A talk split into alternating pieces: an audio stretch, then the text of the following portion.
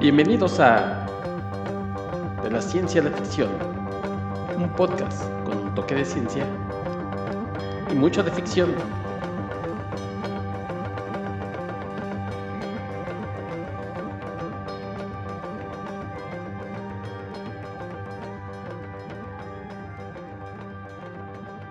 Amigos, si les digo que no piensen en elefantes, ¿en qué están pensando?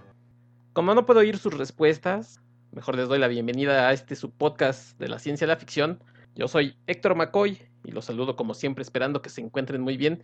Y si adivinaron precisamente esa línea de la película en la que sale, bueno, pues ya saben que vamos a hablar de Inception, de Christopher Nolan, y también de algunas de sus peliculillas. Ya saben que aquí no falta el análisis profundo. Ajá. Y para ello, hoy me acompaña mi compañero y amigo, el traductor, editor y escritor, Alberto Calvo. Hola, Alberto, ¿cómo estás? Hola, ¿qué tal? Muy bien, gracias. ¿Qué pasó, Beto? ¿Qué cuentas? Pues nada, nada. Eh, aquí para hablar de, uno de mis directores no favoritos. ¿Cuántas películas, dile al público cuántas películas no viste esta semana para hablar de Christopher Nolan? ¿Cuántas películas no viste esta semana? No, pues en realidad yo seguí viendo mis películas. Total. Normales. No, no es como si te estudiar de Nolan para hablar mal de. bueno, ahorita vamos a entrarle a, al, comentario de Nolan, que, bueno, pues empezó su carrera, digamos, ya filmográfica en 1998 con una película que se llama Following, que es realmente como un corto extendido o, una cosa rara. Yo la verdad no la he visto, no sé si tú ya la viste, Beto. Sí, la vi hace algunos años, sí. justamente cuando estalló el, boom de popularidad de Nolan a, principios de siglo, algún amigo consiguió una versión eh, apócrifa de, la película y la, vimos en su casa. Que la, idea, pues, es que no es un corto, porque dura más de una hora. Sí. No, recuerdo exactamente cuánto dura, pero vamos, es más corto que una película normal, pero pero sí dura más de una hora. Entonces, creo que es lo que antiguamente llamaban mediometraje, que es, algo ah, bastante inusual que prácticamente nadie, nadie utiliza y que no sé si sirven todos esos términos, porque pues ahora que todo es digital, pues en realidad ya no hay metraje, ¿no? Ya no hay cinta. ¿Metros de qué? sí, sí, pues ya, bueno, hay algunos por ahí que todavía la usan, ¿no? Ya nadie. Sí, sí, todavía hay, hay quien, eh, quienes eh, todavía, por ejemplo, filman en digital y hacen la transferencia a una cinta porque todavía hay lugares donde los proyectores son, son de, de carretes y pues están aquellos que les gusta eh, sentir que todo su trabajo es artesanal y hace copias en, 35 milímetros, 6 milímetros, lo que sea. Entonces sí, sí, de que las hay, las hay, pero ya en, en general creo que ya la mayoría de la producción se, se, ha ido migrando a digital poco a poco. Además, me, me, imagino que también eso abarata el costo, ¿no? De la, de la película. Sí, sí de, entrada porque la película es cara. Sí. De, de hecho, hay, hay historias, por ejemplo, de escuelas que cuando filmaban los estudiantes sus proyectos, después sí las borraban para poder reciclar el, material de, grabación porque, porque la película es cara. Claro. Por ahí más de alguna cosilla interesante se habrá borrado. Sí, pues en, muchos casos hacían copias ya para su reproducción, pero pues no, no es lo mismo, ¿no? Entonces habrá por ahí registros de mucho lo que sea, pero no sabemos qué, qué tanto se haya perdido.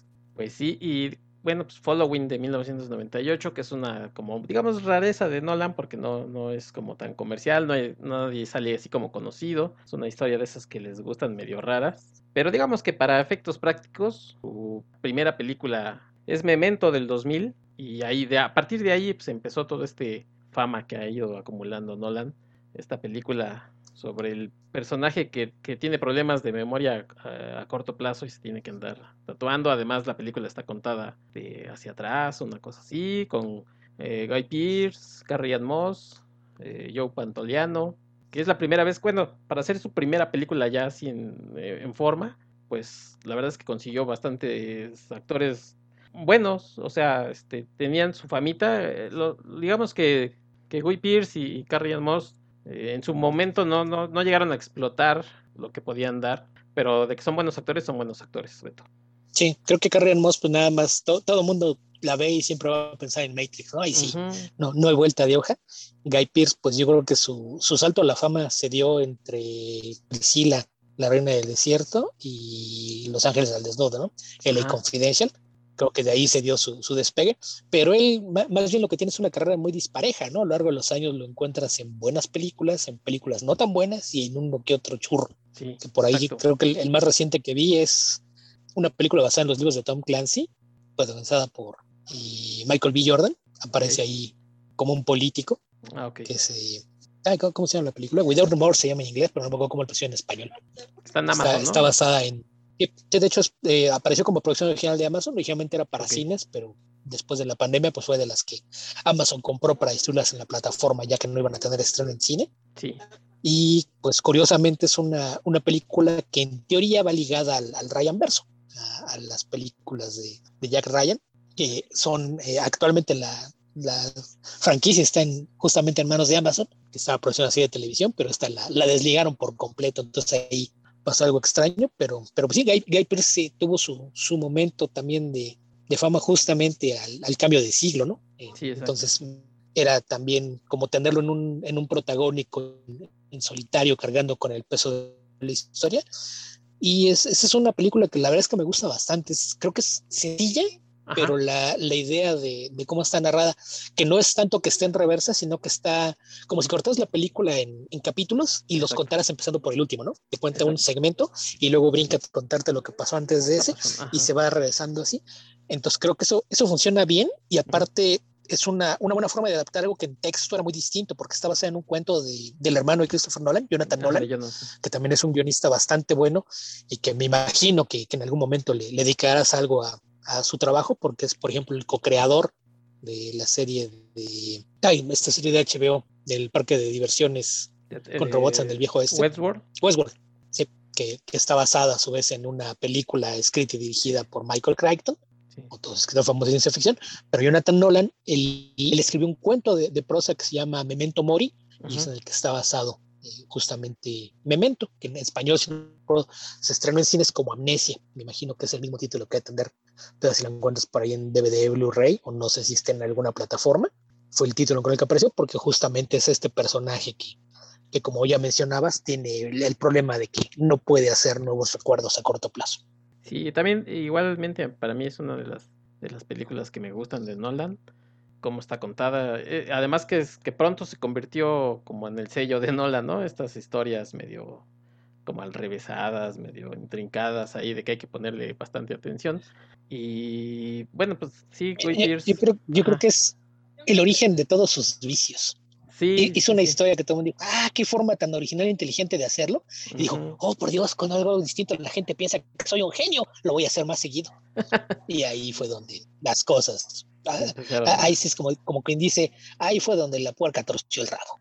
Sí, exactamente. Además ahí es donde la gente lo conoció y empezó rápidamente a, tener esta fama que, por ejemplo, eh, este Steven Soderbergh y George Clooney lo buscaron para hacer su siguiente película que era Insomnio o Insomnia, como, como la conozcan, en el 2002, que es la primera y única película que solamente él dirige porque es un remake de una película noruega. Entonces eh, llamó la atención y lo buscaron. Y además, eh, también ahí, por ejemplo, el, elenco es bastante bueno. O sea, pues, Al Pacino, Robin Williams, eh, Hilary Swank. Y esta es la única película que él no escribe, no hace el guion, sino hace el remake de esta película. A mí me parece que cumple bien, es interesante. Pero si la ven ustedes a lo mejor sin saber que es de Nolan, a lo mejor hasta piensan que es como de David Fincher, una cosa así, porque no, no tiene este, este estilo Nolan. Sí, está contada en orden y no hace cosas extrañas. no, trata de, no trata de dejarte adivinando qué fue lo que quiso decir. Sí, no, es una historia sencilla. es, sí, porque es un thriller tal cual, entonces un thriller de, de detectives investigar ahí en busca de, un asesino, que en, ese aspecto y yo ya vi la, la, versión original y me gusta más, ¿eh? Sí. sí eh, la protagonista Stellan Skarsgård, que a lo mejor mucha gente lo ubica porque es el, el que hace al, al científico en las películas de Thor. Era el protagonista de esta película, entonces, eh, pues sí, si les causa curiosidad, eh, yo, yo, sí les recomiendo que se busquen la, la versión original. La versión original que es del 97. Es noruega la, la película por aquí hace ocho días si nos escucharon o si no, váyanse a escuchar el episodio de Moon que hice con, con Armando Saldaña. Él hablaba de esta familia de los Skarsgårds y él, bueno, pues es el, el papá, ¿no? De, de, los hijos que andan dando lata por ahí. De los otros dos. Sí, que, que el, el, más pequeño, pues saltó a la fama apenas ahora que, que apareció It. Ahí fue donde todo el mundo empezó a pelar porque todo el mundo de, de, repente voltea a saber atrás y pues yo no he visto como cuatro o cinco películas, como, como que ahora lo ven por, como una estrella? pero es que generalmente hacía papeles muy pequeños, ¿no? Creo que el papel más extenso que lo había visto antes de, It era en Atomic Blonde. Ajá, con Charlize Atomic Blonde es el, es el chico alemán que, que es su contacto en, al otro lado de, del muro, que es el, el que coordina el, el, escape, ¿no? Que, que le, le consigue la, la, ayuda y el que organiza, por ejemplo, que todo el mundo saque las sombrillas para evitar que los francotiradores puedan hacer su trabajo, cosas por el estilo. Creo que ese es el papel más extenso que le había visto antes de lo de It. Y en el caso de, de Mayor Alexander, probablemente el lugar donde lo vi primero fue en esta serie de, de vampiros producida por HBO, que era True Blood, que ya aparecía como el sheriff, y que recuerdo que cuando empezaron los, los castings para Thor había muchos que lo, lo marcaban como uno de los favoritos, favoritos porque entre, entre, entre que es noruego, es rubio y es muy alto, decían, pues sí, ahí está, y aparte si su papá va a ser en la película, pues de una vez. Pero no, no, no, no se les hizo. Y pues sí, lo más cercano que ha tenido a ser un héroe de, por el estilo, pues fue la, la versión más reciente de Tarzán. Es lo que comentábamos con Armando, con Margot Robbie y este actor que sale en este Bastardo sin Gloria, ¿no? Este, este Waltz, ¿no? Christopher Waltz. Ajá, Christoph. Sí, Christoph Waltz. Christoph Waltz. Entonces, sí. bueno, pues esta película de Insomnia, pues si, si se la encuentran es bastante interesante. Si no, si encuentran en la original, ya, las ya la recomendó Beto, mucho mejor. Y esta fue la que también definió. mucho mejor porque es muy sencilla, pero, sí. pero creo que captura un poquito más la, la idea de, de, que están en un lugar frío y desolado. Claro. Creo que, el tener a, nativos de, de, Noruega hablando de, del hielo era, era, mejor que tener un inglés que a lo mejor maneja mejor la niebla que la nieve. no, y bueno, por ejemplo, ahí Al Pacino está hasta, digamos, hasta contenido, ¿no? No, no, no está tan tan este, explosivo como en otras películas. Aquí lo manejan bastante bien. Es, es Al Pacino como siempre, pero no, no anda haciendo cada 10 minutos ni cosas así. Y Robin Williams en uno de esos personajes serios que, la verdad le salían bastante bien. Siempre lo relacionamos con comedia, pero cuando hacía cosas serias, la verdad es que sí daba miedo porque que pone esa cara de seriedad. Dices, ah, hijo, sí, sí tiene cara como de trastornado. Sí, sí, eso sí. y bueno, comentaba yo que de aquí, de esta película de Insomnia, eh, pues brincó ya, ah, hizo boom con Batman Begins en el 2005. Y ya, si venían ya, si veníamos hablando de estos este, grandes casting que le daban, pues aquí sí soltaron toda la lana para traerle a Christian Bale, que, que sí ya era un buen actor, había demostrado cosas interesantes en El Maquinista y desde Chavo, ¿no? En El Imperio del Sol y cosas así, pero tampoco era como la gran estrella creo yo que aquí es donde este, ya empieza a conocerse, pero le ponen a, grandes actores, Liam Neeson, Michael Caine, Gary Oldman, que Gary Oldman aquí creo que, hace un gran papel, bueno, este, como el comisionado Gordon, que siempre lo relacionábamos más, con el villano, tiene más películas creo que de villano, eh, Cillian Murphy, que también venía haciendo sus primeros trabajos, eh, Tom Wilkinson, Morgan Freeman, y y la verdad es que sí le ponen un, buen, buen cast para hacer Batman Begins y la gente pues quedó maravillada con esta película. me, sorprende que hayas dicho grandes actores y no hayas nombrado a Katie Holmes. sí lo tengo anotada, pero pero pues no, la verdad es que además su papel pues, tampoco da para mucho para decir. Sí, no, no, no, le dieron mucho para trabajar tampoco, pero por ejemplo también de, de las cosas que, que después de ahí toman, es de los primeros papeles donde empieza a tomar peso Ken Watanabe, ¿no? Este actor japonés que, ya tenía también por ahí algún par de, películas en Occidente, pero, pero aquí es donde, donde empieza a cobrar notoriedad. El caso de Murphy ya, ya lo decías que empezaba, pues es que él venía siendo sin inglés, que, generalmente no, no llama mucho la atención, y este fue de sus primeros papeles importantes en Hollywood. y, hay por ahí varios actores en, el elenco secundario, ¿no? Por ahí Rutger Howard tiene una aparición pequeñita. Claro y, Morgan Freeman también por ahí. y lo, lo, que hacen en esa primera entrega también es poco, pero pues sí, le, es que se siente pesado cuando lo ves a, la distancia, pero en aquel entonces pues realmente ninguno de ellos era de gran cartel, ¿no? Como ya mencionas, pues Christian Bale a partir de aquí es que, que se, se convierte en, un actor protagónico, pero pues tenías a actores que eran más respetados que famosos, ¿no? Quizás con la única excepción de Liam Neeson, pero pues los veteranos de Ruther Hauer, Morgan Freeman, Michael Caine y Gary Oldman, pues eran actores muy, muy respetados, pero, pero ninguno de ellos un gran imán de taquilla. entonces, eh, era armar un, elenco eh, bastante capaz para, Sólido, para una película de superhéroes, sobre todo, ¿no? Que, que es algo que, que durante mucho tiempo eh, tenían a, a, minimizar así como que, ah, pues, nomás ponle secuencias de acción, ¿a quién le importa que hagan los actores? Te parece, vamos a, a platicar de, de, Batman como si fuera una sola película, porque pues, en medio hizo eh, The Prestige y Inception, eso las vamos a comentar después, pero para no atorarnos en, en después, este, otra vez en Dark Knight y Dark Knight Rises, pues la tomamos como, como la saga, ¿no? Entonces, este, ¿qué te parece a ti esta primera entrega de, de Batman, este Beto? La primera me gusta, creo que es una historia de origen bien contada, uh -huh. que pues lamentablemente es un origen que todo mundo lea cómics o no, se lo sabe de memoria, todo mundo sabe eh, la, la, idea esta de, del niño que pierde a los padres en, en un robo uh -huh. y se obsesiona con, con, la idea de que no quiere que haya víctimas del crimen y se convierte en un vigilante medio furro que le gusta vestirse de murciélago para salir a, a perseguir dementes y golpearlos en la calle. Entonces, en ese aspecto creo que, que, es una película bien, bien armada, bien lograda, que, que funciona porque desarrolla bien a sus personajes, pero uh -huh. sin, sin, que sea ninguna maravilla, ¿no? Sí. Que por ahí de repente veo que, que sí hay quienes les gusta decir, ah, es que esto es una obra maestra. Es una obra maestra comparado con qué? O sea, es una película capaz, muy bien hecha, pero de eso decir que una obra maestra, pues digo, ¿qué, qué, qué más has visto? No exageres, por favor. Sí, no. Y fíjate que, que, lo que a mí me gusta de esta película es precisamente que te muestran eh, el desarrollo, digamos, de, de Bruce Wayne, ¿no? A diferencia de las que había hecho Burton o Schumacher, que ya estaba ya eh, fijo el, el, personaje, aquí te lo van mostrando su crecimiento, lo que va haciendo, que creo que nunca lo habíamos visto y eso le da como un saborcito muy especial.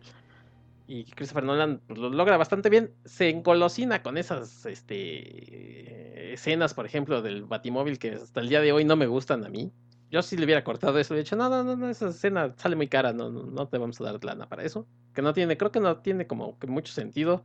Sí, porque aparte son, son largas y no ayudan a avanzar la trama. ¿eh? sí. No, pues sí. Además, eh, digo, es un tanquesote esta cosa. Y anda ahí en los techos, pues, ajá, así como no. Volando. Sí, una buena edición lo hubiera dejado abajo de las dos horas y creo que eso le haría una mejor película, pero, pero pues a, a los fans les gusta. Sí, sí, que sí, se engolosine. Sí. Exactamente. Y, y, la verdad es que dejó bien planteado ahí al personaje. Nos gustó de Michael Caine bien como Alfred, ¿no? Es sarcástico, paternal. Morgan Freeman como el que le ayuda ahí a, hacer sus cosas, sus gadgets, ¿no? Que esto, bueno, pues por lo general él era el solito junto con, con Alfred, ¿no? Bruce Wayne con Alfred ahí haciendo las cosas. Bueno, pues aquí le ponen a alguien para que no, para que no se vea como que es súper poderoso o súper inteligente pues le ponen a alguien que le ayude. Entonces, este, bien, digo, el, yo sí, Batman Begins es una película que sí me, me gusta y la puedo ver. De hecho, sí me la aventé, voy a confesar que la, la volví a ver para hacer este programa. Dije, Batman Begins, Batman Begins, ¿cómo no? Ok. sí, Liam Neeson, pues ya en este papel que, que hizo dos o tres, ¿no? De, del maestro, ahí está este Qui-Gon Jinn en Star Wars y y bueno, pues le queda bastante. Hace, hace maestros muy incompetentes, la, la verdad. de, de, del gatazo, pero luego te das cuenta de lo mal que hizo su trabajo. pues sí. Sí, sí. Además aquí es como él estaba encubierto, ¿no? Por decirlo así, porque pues, en realidad era raza azul. Un personaje, fíjate, un villano que nunca había salido. Entonces hasta eso eh, bien, porque pues es diferente, ¿no? Ese, Cillian Murphy, que si mal no recuerdo también había audicionado precisamente para hacer de, Bruce Wayne Batman y eh, no se quedó el papel pero pues eh, a Nolan le gustó como eh, su actuación y lo dejó no va a ser este el espantapájaros y creo que le queda bastante bien porque tiene como cara así tiene cara como de loco de arca sí sí le ayuda la, la expresión es un, un, buen actor la verdad Cillian Murphy sí sí sí y de ahí eh, ya había hecho para este entonces, ya había hecho esta de los 28 días, ¿es 28 días? Y 20 Days Later, no estoy seguro si fue antes. Sí, yo creo que sí, fue, debe haber sido un par de años antes. Porque probablemente ahí fue donde lo conocimos, ¿no? O, si no es por ahí de la, del año más o menos, seguramente por ahí sí, fue donde lo conocimos. Sí, es un buen, y... muy buen actor. Sí, sí, sí, es de antes, es de 2003. Ah, ok. Un sí. par de años antes, justamente. Uh -huh. Entonces por ahí seguramente es donde lo conocimos, aunque no tan seguido lo vimos por lo que ya explicabas de que es un actor que hacía cosas más allá en, en su tierra. Pero pues aquí... Que tampoco tenía tanto, ¿eh? Había hecho mayormente cosas para televisión y, uh -huh. y pocas películas, pero, pero sí ya, ya tenía algún trabajo. De, hecho, creo que también había hecho mucho teatro, pero pues ahí sí, e, ese sí no tenemos forma de haberlo visto, a menos que alguien lo haya pescado por allá en, en algún momento, pero, pero sí había hecho por ahí, sobre todo mucho cortometraje, horas de teatro y alguna que otra película y apariciones en, televisión, pero hasta que, hasta que llegó a América creo que, que fue cuando realmente dio, dio el salto a la fama y es cuando, cuando empezó a ganar atención. Justamente Twenty Days Later yo creo que es como su primer protagónico, es además de una película en la que no había muchos actores, ¿no? Entonces cargaba con, con mucho peso dramático en la película y a partir de ahí fue que despegó su carrera. Exactamente. Por ahí algún día hablaremos de, zombies que, que, tienen pues la cuestión sobrenatural y la cuestión de ciencia ficción en este caso sí tienen, porque vienen, ¿no? de experimento, así que un día hablaremos seguramente de esa película. Oye, y por cierto, hablando de, Batman Begins, en su momento parecía como una, una, virtud, una cosa muy padre. Estas escenas en donde no veías a Batman, la cámara era muy rápida, decía sí, porque Batman les está pegando todos y, y, no le entiendes, es tan rápido este muchacho vestido de murciélago. La verdad es que creo que, que, y nos ha demostrado después, que no supo filmar esas escenas. Sí, se, se nota que la, acción no era lo suyo, porque recurrió a lo mismo que hacen aquellos que no, no tienen idea de cómo montar una secuencia de acción que se pueda seguir. Cuando no, no tienes un buen coreógrafo, pues recurres a hacer un montón de cortes rápidos, ¿no? y, ya, que, que, la, que, la, gente sepa, se está moviendo. Ustedes no pregunten qué está haciendo, está haciendo algo. Sí, parecía que, claro, Batman se está moviendo en las sombras, es tan rápido que no lo ves, así alguna vez en un cómic de la Liga de la Justicia decían de Batman, ¿no? Es que es tan rápido que ni lo ves en las sombras.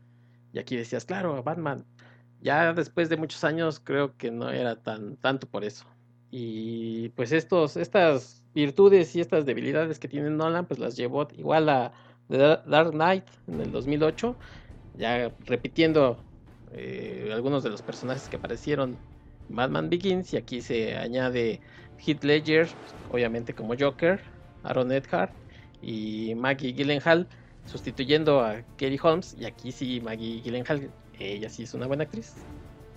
Y le dan más con qué trabajar, a lo mejor por lo mismo, ¿no? Ahora sí tengo actriz, ahora sí le puedo escribir líneas. y además era un poco el guiño de que creo que fue la época en que Katie Holmes ya no la dejaba trabajar Tom Cruise o algo así se dijo, ¿no? Pues sí, es que ya, ya ves que ahí su religión se lo prohíbe. La, mujer es para tenerse en casa y, y fabricar bebés o algo por el estilo, ¿no? no, estamos seguros cómo funcione y viendo de la iglesia de la cientología, pero, pero pues sí, no, o sea, no es que no la dejara trabajar, sino que tenían que supervisar todo lo que hacía y, el guion tenía que ser revisado por no sé cuántas personas y siempre tenía que haber alguien con ella, entonces sí, sí había ahí cuestiones muy, muy extrañas su vida personal, que, fue la, que de repente hicieron que, que medio desapareciera de Hollywood. Y bueno, pues como bien dices, Maggie Gyllenhaal si le dan más, más, un poquito más de carnita, tampoco así exageremos, pero ya, ya su, personaje por lo menos es más interesante. Y llega este también Heath Ledger haciendo de Joker, que yo me acuerdo la polémica que se armó las primeras, eh, bueno, cuando nos, enteramos era todavía pre redes sociales así tan masivas como hoy, hoy definitivamente casi casi hubieran parado la película cuando nos enteramos que Heath Ledger iba a ser Joker, todo el mundo dijimos, ¿qué? Y la verdad es que eh, ahorita va, Beto va a hablar de, ese personaje, pero dio algo diferente y hasta hoy creo que sigue siendo el Joker favorito de muchos, para bien o para mal, Beto. Sí, yo sigo sin entender por qué. Es una mala imitación de Beetlejuice.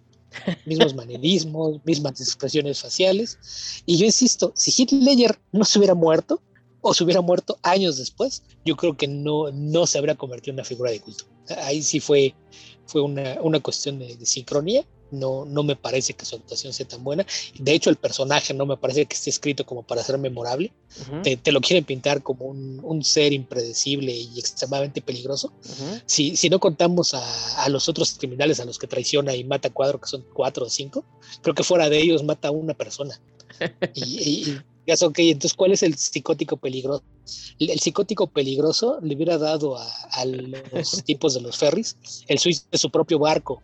Y en el momento que no volara ninguno de los dos, él hubiera volado los dos o lo hubiera intentado. que creo que hubiera dado para algo mucho más interesante. Que, ah, no, no, no se van a volar, pues se van todos al diablo. Y él hubiese tratado de activar los dos y ahí es cuando pudiera, hubieras podido tener una posibilidad de tener a Batman haciendo cosas Batman, desarmando los explosivos en, ambos barcos antes de que pudiera pasar algo. Bueno, no son barcos los, los transbordadores estos, los ferries. Pero, pero no, no, no sé. Igual vas a, a volar el hospital y primero les hablas por teléfono para que lo vacíen. O sea, no, no sé. Yo, insisto en que ese, ese Joker no, no me parece que esté bien escrito. Y si Ledger no hubiese fallecido antes del estreno de la película, yo creo que jamás se hubiese convertido en, la figura de culto en la que se convirtió. Yo creo que, que a la gente le llama tanto la atención porque es diferente, obviamente, Jack Nicholson, que era Jack Nicholson en, Batman de Tim Burton. Entonces aquí veías a Heath Ledger, que no era Heath Ledger, ¿no? O sea, intentando hacer sí, un Joker muy a su manera, más siniestro, si lo quieres ver así tienes razón, lo, presentan como un tipo del caos y luego te das cuenta que a través de la película tiene todo armado. ¿No? El, tipo del caos. nunca improvisa, nunca, hace, nunca hace nada impredecible, entonces eh, eh, no, no entendí cuál era el objeto. Sí, exacto. Que aparte esta película creo que tiene el problema de que te trata de reiterar mucho, que, yo creo que eso es lo que se, después se convierte en el gran vicio narrativo de, Nolan, tratar de enfatizarte mucho el mismo punto entonces se vuelve reiterativa y repetitiva, y esta es toda más larga, ¿no? Esta pasa de las dos horas y media. Entonces yo creo que esta sí, sí le hacía falta tener un, editor implacable que le debió haber quitado una, una, media hora y hacer que muchas de las cuestiones narrativas eh, fluyeran de mejor manera. Entonces esta película me, dejó conscientes encontrados porque hay algunas partes que me gustan, pero hay muchísimas más que no funcionan. Y, ya, pues después llegamos a la tercera, que sí fue el, el acabose. Sí, no, la tercera, si quieres, también ya la comentamos. Eh, Dark Knight Rises, yo creo, o sea, no, no estoy seguro, como dicen por ahí, no, no tengo, no estoy seguro, pero tampoco tengo dudas de que Christopher Nolan la hizo ya por contrato, que tenía ya mucha flojera de hacerla, tiene muchos problemas. En un, en un aspecto que, por ejemplo, Nolan es como muy detallista, que es el técnico, el, poner la cámara exactamente donde él quiere. Aquí se ve mal, yo creo que esta sí ya le dio flojera, dijo, ya quiero hacer otra cosa, la hacemos, pum, vámonos. Y además es todavía más larga, ¿no? Esta ya, ya andaba rayando en, las tres horas de duración, que también es un, exceso insufrible. Y, esto que mencionas de que se ve que no tenía ganas de hacerla, no es el único, ¿no? No, no sé, yo, yo veo a, a Christian Bale ahí y se ve que ya estaba harto de, de, ser Batman, ¿no? traje. no quería estar ahí y, termine, y terminan por contagiar a todo mundo. O sea, Marion Cotillard, que normalmente es una, una gran actriz, tiene una escena de muerte que es de pena ajena, es, es ridícula. He visto obras de teatro estudiantil de, de secundaria, ni, ni, de telenovela, he visto obras de teatro estudiantil de secundaria y preparatoria en donde actores amateurs se mueren de una forma más creíble. Entonces es, es, es realmente ridículo. Su, su versión de, de Catwoman ahí creo que la, única que estaba emocionada con lo que estaba haciendo era Hathaway.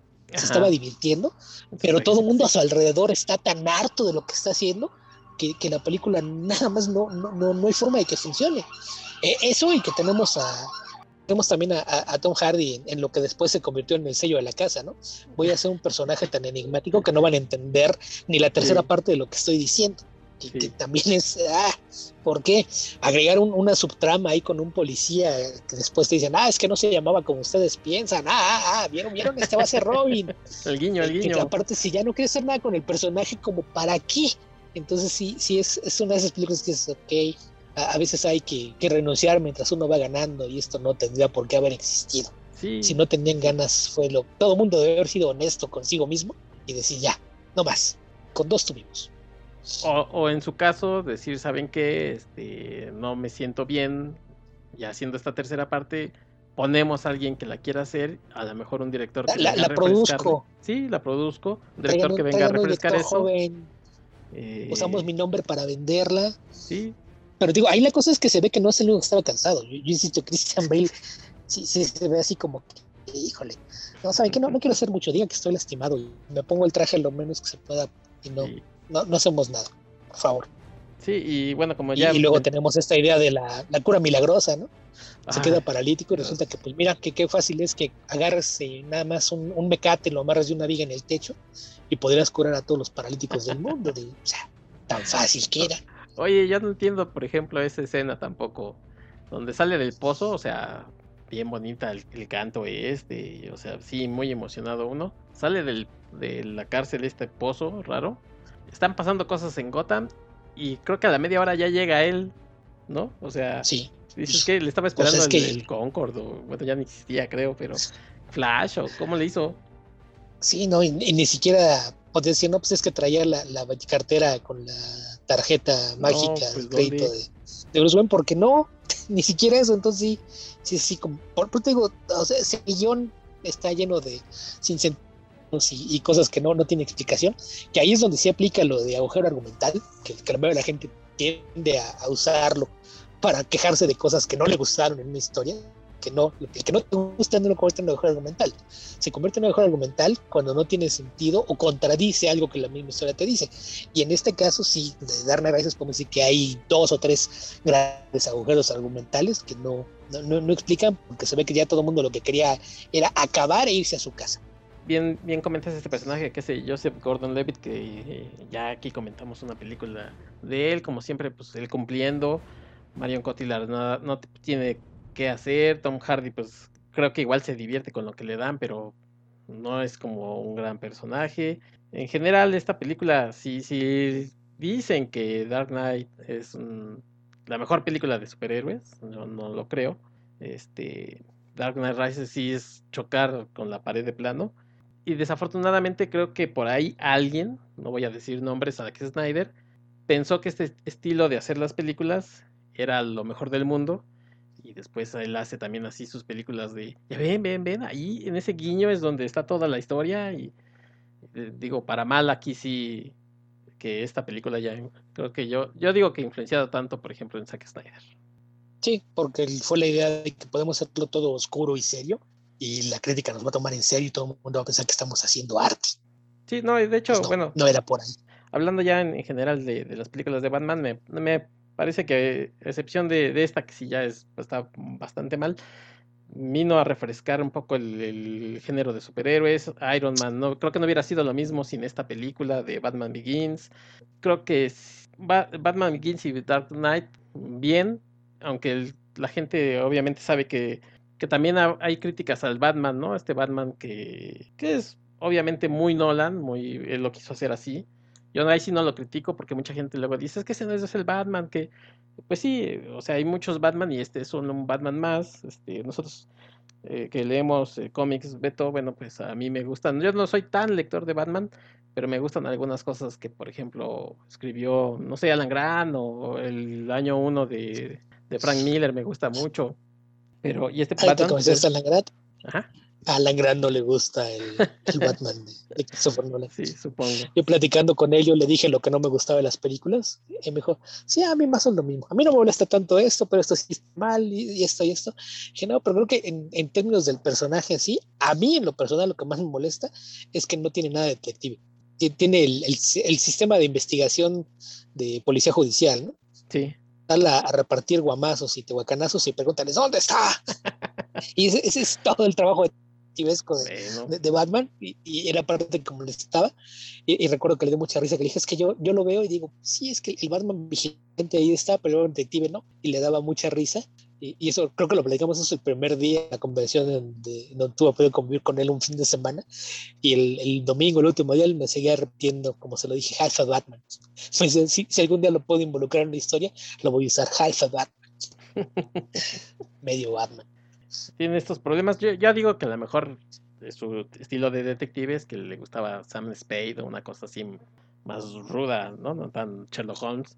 Pero sí tiene, es un Batman muy, muy diferente al que, al que creo que el Batman de los ochentas, todavía un poquito de los noventas, que ya después, hoy también hay otro estilo de, de Batman, que a lo mejor influenciado precisamente por este Batman, no lo sé, pero yo en general a, esta trilogía de Batman voy a poner un 8 porque sí, la, la última patina feo y, y, las dos otras sí me gustan bastante. Yo, yo sí le pondría menos, yo le ponía un 7. Okay. Y, y, eso viéndome buena onda, nada más porque la subí del 6.5. Porque me parece, me, parece que, me parece que es un deslizón muy, muy feo. Creo que empieza en un punto bastante bueno, sin, sin, llegar a ser excelente. Creo que empieza con un 8 La, la, segunda cae a un 7 y empieza ya a tener trompicones. Y la tercera sí es de, no, ¿por qué la hiciste? O sea, nada más porque te fue bien en las otras dos no reprobaste, man. Ándale, los dos otros parciales. sí. oye, y en medio de estas películas hizo The Prestige en el 2006. Eh, otra vez ahí repitió Christian Bale con él. Eh, apareció Hugh Jackman, que ya venía de la fama de los X-Men. Y Michael Caine, que ya empieza a ser su actor este, comodín para todas las películas. Scarlett Johansson, Piper Perabo, que ya hablamos algún día, este, comentamos un poquito de ella. Andy Serkis, Rebecca Hall. Aparición especial de David Bowie y de Prestige, esta historia de los magos está basada, aquí sí hace el guion, pero está basada en una novela de Christopher Priest, que seguramente tú ya conoces, Beto. Sí, de hecho a mí la novela me gusta mucho, me gusta más que la película. Esta película es, es probablemente la última película de Christopher Nolan que me gustó. Ok y aún así me gusta más la novela. Que aquí también, a lo mejor por ahí a algunos les suena familiar el nombre de Christopher Priest, sobre todo si, si, nos escuchan aficionados a cómics. Había que aclarar que este Christopher Priest no es el Christopher Priest que escribe cómics, eh, es un escritor que se llama igual. Que había que aclarar aquí que el, el, autor de cómics, de hecho, es un, un hombre adoptado, porque ya es, eh, se trata de, de Jim Mosley, es el, el nombre de, del escritor de cómics. Este otro Christopher Nolan es un escritor inglés ya bastante veterano, debe tener, no sé, 70 y muchos, 80 años. El que dijiste que sí, sí, o sea, el, Christopher Priest. ah, no, no, perdón. Sí, Christopher Priest. Sí. sí, es eh, e, este novelista y es en que escrito en varios géneros y ha tenido por ahí algunos coqueteos con la ciencia ficción, que, en este caso esta es una de las novelas que, que caen un poquito dentro de, del área de la ciencia ficción. Sí, eh, En general él, él, escribe más, más thrillers que otra cosa, pero aquí sí hay sean de ciencia ficción, que se dan en algunas de sus novelas, pero es, es, bastante distinto tanto el tono como la forma de contar la historia. Entonces, si, si le pueden echar mano a la novela, sí les recomendaría que la busquen, es que, que me gusta bastante, es, es una, una, muy buena historia, pero la película me, me gustó lo que hicieron con, con la adaptación, creo que, que rescata esta idea de la rivalidad entre dos magos, y, y, la forma en, en, la que los dos se acercan un poquito a, a lo que es el, el, arte de la prestidigitación, la, la magia o ilusionismo eh, para, para, un espectáculo, ¿no? Que tal cual es, son, son showmans, pero la forma en, en, la que tiene a dos personas que convierten en una rencilla personal, creo que es, es algo que, que se, se, convierte en una, una historia que, que, le encuentras atractivo por muchas partes, ¿no? Desde el, drama personal que tiene ahí que ver con, con la esposa de uno de ellos, esa rivalidad que, que se da de terreno profesional al personal y, y con actores que, como ya mencionas, está el caso de, de Michael Caine, que se convierte en uno de los hechos, porque hay algo que creer que Nolan no tiene nada más uno, ¿no? Se, se empiezan a, a, volver varios, porque está eh, tanto el caso de Christian Bale como el de Michael Caine, uh -huh. y también eh, por ahí está el, el, caso de Joseph Gordon-Levitt, que tuvo aquella pequeña aparición Dark Knight Rises y que después regresa en, en Inception. Inception. Entonces, como que sí, sí es, es, algo normal, ¿no? Los directores de repente encuentran actores con los que se sienten cómodos y tratan de convertirlos en, en colaboradores frecuentes. Pero esta historia todavía me, me, me, gusta bastante porque aparte tiene un buen manejo de, de subtramas y de temas. Eh, me, me, gusta mucho cómo juegan con la idea de, de Nikola Tesla, como este genio inventor Ajá. que se convierte en, en, la parte de ciencia ficción de, de la historia, ¿no? La, la, forma en la que uno de los dos magos hace su truco que después resulta que no es un truco, no estaba engañando a la audiencia. Bueno, sí lo estaba engañando, pero no como todo el mundo pensaba. Sí. Entonces es, es, eh, es una película que, que me sigue entreteniendo bastante aunque prefiero la novela, esta es una de, de las que sí, sí no, no, no, tengo empacho en decirlo. Que probablemente este y Memento son mis películas favoritas de Christopher Nolan. Y yo aquí al contrario, este, a mí no me, me llegó a encantar porque hay una parte en la película en donde dice que el truco lo es todo, ¿no? O sea, llegas a, a, ver cómo se hace el truco de magia, pues pierdes como la atención. Yo no sé cómo ni por qué, pero me empecé a imaginar cuál podía ser la, la respuesta a lo que estaba pasando y cuando pasó efectivamente el, lo que te explica en la película que hace Christian Bale, bueno, pues ahí se me cayó como que la película y de hecho creo que nunca la he vuelto a ver o si acaso una vez más y no, no, por esto mismo de que creo que es como una meta historia, o sea, es la película de magia que te, que te habla de la magia, entre otras cosas que ya comentaste Beto, pero a mí ya no me hizo clic después, yo dejé así como que, ay no, ya no me gustó porque te adiviné cuál era el truco y, y fallaste, este cuando dice que precisamente esa es una de las cosas importantes, ¿no? Por ahí da tres este, actos, ¿no? Este, que debe de ser un, el truco este de la magia. Y a mí me falló creo que en el segundo y pues ya perdí el, interés en, la historia. Que hay, hay, pues es también, yo creo que tiene mucho que ver con eh, si disfrutas la magia o de qué forma sea, ¿no? Que yo, yo sí era muy, muy aficionado a los magos, pero yo soy de, de los que no le molesta saber cómo se hace un truco. A, mí me parece igual de interesante descubrir el detrás de que, que no. Y hay una frase por ahí de, un escritor de fantasía que, me gusta mucho, que es eh, Pratchett, el creador del mundo disco y coescritor de, de Good Omens con, con, Neil Gaiman, un escritor también inglés, que él tenía una frase que decía, el hecho de que sepas cómo funciona no hace que deje de ser magia. Claro. Entonces es algo que, que a mí me, me, me, gusta bastante. Entonces incluso el, para mí el, el, truco no era lo importante. Creo que él hace mucho énfasis, por ahí hay, hay un par de, de secuencias que hay unos, unos parlamentos que sí, de repente es medio cantinfleada. Justamente este en el que explica lo, del acto con sus partes, que, que, es de donde viene el nombre de, de lo de, Prestige, que aparte es un invento. Eso de Prestige no existe, ningún mago lo, lo ha visto.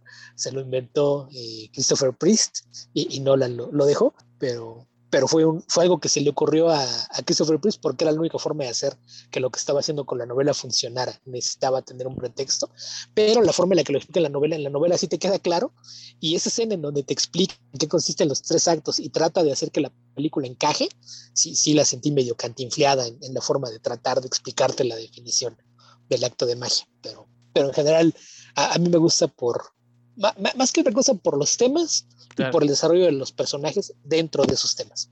Yo nada más este, para agregar que en esa misma, creo que en ese mismo año salió una película con Edward Norton que se llamaba El Ilusionista y también era sobre magia, esa me gustó más, este toque como romántico. A, mí no me gusta tanto. sí, pasa. Entonces, esa me gusta un poquito más, ¿no? Para que no digan, ay, es que este no le gusta la magia. Me parece entretenida. No, me, me parece entretenida, pero, pero creo que toma demasiados atajos con, con su y, sí. tiene un, un, buen elenco de, de, actores aquella película. Pero, sí, sí, también igual. Pero sí, de, de, es de esos pocos casos en los que le, le doy ventaja a Nolan en una competencia temática de películas. Yo, yo la, la, verdad debo reconocer que no sé quién dirigió aquella película del ilusionista, no, no recuerdo, pero me gusta un poquillo más. En fin. Sí, eh, pero tiene, tiene un muy buen elenco, eh, sí. porque se, mencionabas a, Edward Norton, Ajá. pero por ejemplo está Paul Giamatti por ahí como, como el detective, que es el que mantiene sí. unida la película, y, y tiene a... Ay, ¿cómo se llama este actor que siempre hace de villano? Rufus uh, Rufus Sewell. Ajá. Que me parece un actor muy, muy desperdiciado y que en términos de ciencia ficción, el más memorable sea el, el de Dark City, ¿no? Sí. Bueno, pues regresamos a, a, Nolan. En el 2000 hizo Inception, ahorita vamos a platicar un poquito más a detalle de ella. Y para el 2014 se aventó Interestelar, que aquí sí ya es Nolan eh, queriendo hacer, como dicen por ahí, creo que mordiendo más de lo que puede tragar. La verdad es que una, una película que, que, yo no entiendo cómo la, que hay gente de ciencia que habla muy bien de ella, cuando yo siento que hasta hay cosas anticientíficas de la película, o anticiencia, no sé, este, como, como se dice, ahorita Beto me corregirá, pero uh, creo que sí, efectivamente se, se asesoró con, con, este señor Kip Thorne sobre los agujeros negros, sobre, sobre física, o sea, muy, muy, muy bien, muy interesante, pero al final siento que le dijo, bueno, ya me asesoré, ya esté para allá, y voy a terminar haciendo una película que para mí creo que es un poco cursi, y al final sale con un, eh, precisamente hablando de magos, sale con, un truco de la manga que se aleja totalmente, que creo de la idea que, que era interesante, pero repito que creo que, que pone mal a la ciencia, Beto. Es que aplicó aquel precepto de, ok, ok, ya, ya entendí cómo dices que funciona, pero no me importa, no trates de confundirme con los hechos. eh, eh, eh, ok, ya entendí cómo funciona, pero eso no sirve para la historia que quiero contar. De todos modos, su historia está enredada y mal contada, y creo que todo lo que había hecho en, en, algunas otras películas, con el desarrollo de personajes, que creo que era uno de los fuertes, aquí se va al carajo. Toda la idea de, del padre y la hija y las revelaciones de pena ajena. La yo aquí voy a hacer una confesión. Después de ver esto dije, O sea, hay cosas que me molestan, hay cosas que me gustan, pero después de esto no, no hay forma de que yo me, me vaya a sentar de una forma imparcial a ver una película de Christopher Nolan sin estar pensando en qué otra estupidez me va a enseñar ahora. Entonces, después de ver esto, sí decidí que, que no, que al menos no, no por voluntad, no, no iba a ser de que, ah, se estrena una película de Nolan, sí, voy a comprar mi boleto y lo voy a ver al cine. No, no más, esta fue la, la que de plano me, me hizo pensar que, que, estaba tirando mi dinero a la basura solamente para hacer corajes, porque seguramente eh, me iba a encontrar en sus películas algo que me gustara, pero iba a haber más cosas que me molestaran, entonces esta fue la que de plano me, hizo tirar la toalla y decir, no más. Sí, y, fíjate que, que, aquí, por ejemplo, Nolan, si algo demuestra que es bueno es en las cuestiones visuales, tiene algunas escenas, la verdad, creo yo, bastante, bastante buenas, que, que yo diría que, que solamente él sabe hacerlas y las hace bastante bien, pero eso no te, te da una historia coherente, o sea, esta, esta cosa de desde el principio, ¿no? De, la Tierra así ya muriéndose, pero después saca cosas que, que, dices, ah, ya estás empezando a, a chafearle a mi cuate. Eh, y, y, la verdad es que todo lo que había investigado y todo lo que parece interesante en la película, pues creo que no, no queda en nada, ¿no? O sea, sí, bonitas ideas, bonita información, pero eh, aquí sí es Nolan eh, plasmando sus ideas, haciendo el, el guion ya, y diciendo soy bien bueno.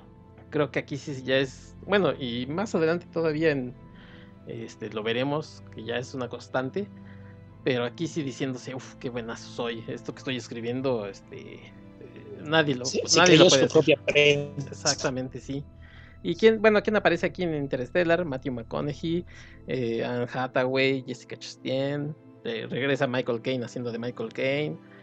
Y a pesar de que, como siempre, rodeándose de buenos actores, por ahí una aparición que, creo que en lugar de mejorar la película, hace que uno diga, ay, este señor ya hasta cae gordo. Como siempre, rodeado de buenos actores, pero aquí sí yo no estoy de acuerdo en esos que dicen que es tampoco, creo que sea una obra maestra falla y, y, hace ocho días le decía yo a Armando platicando de, Mute que había sido un batazo de foul. Aquí sí también creo que es un batazo de foul. Este, cuando pudo haberle pegado de, de hit a esa pelota.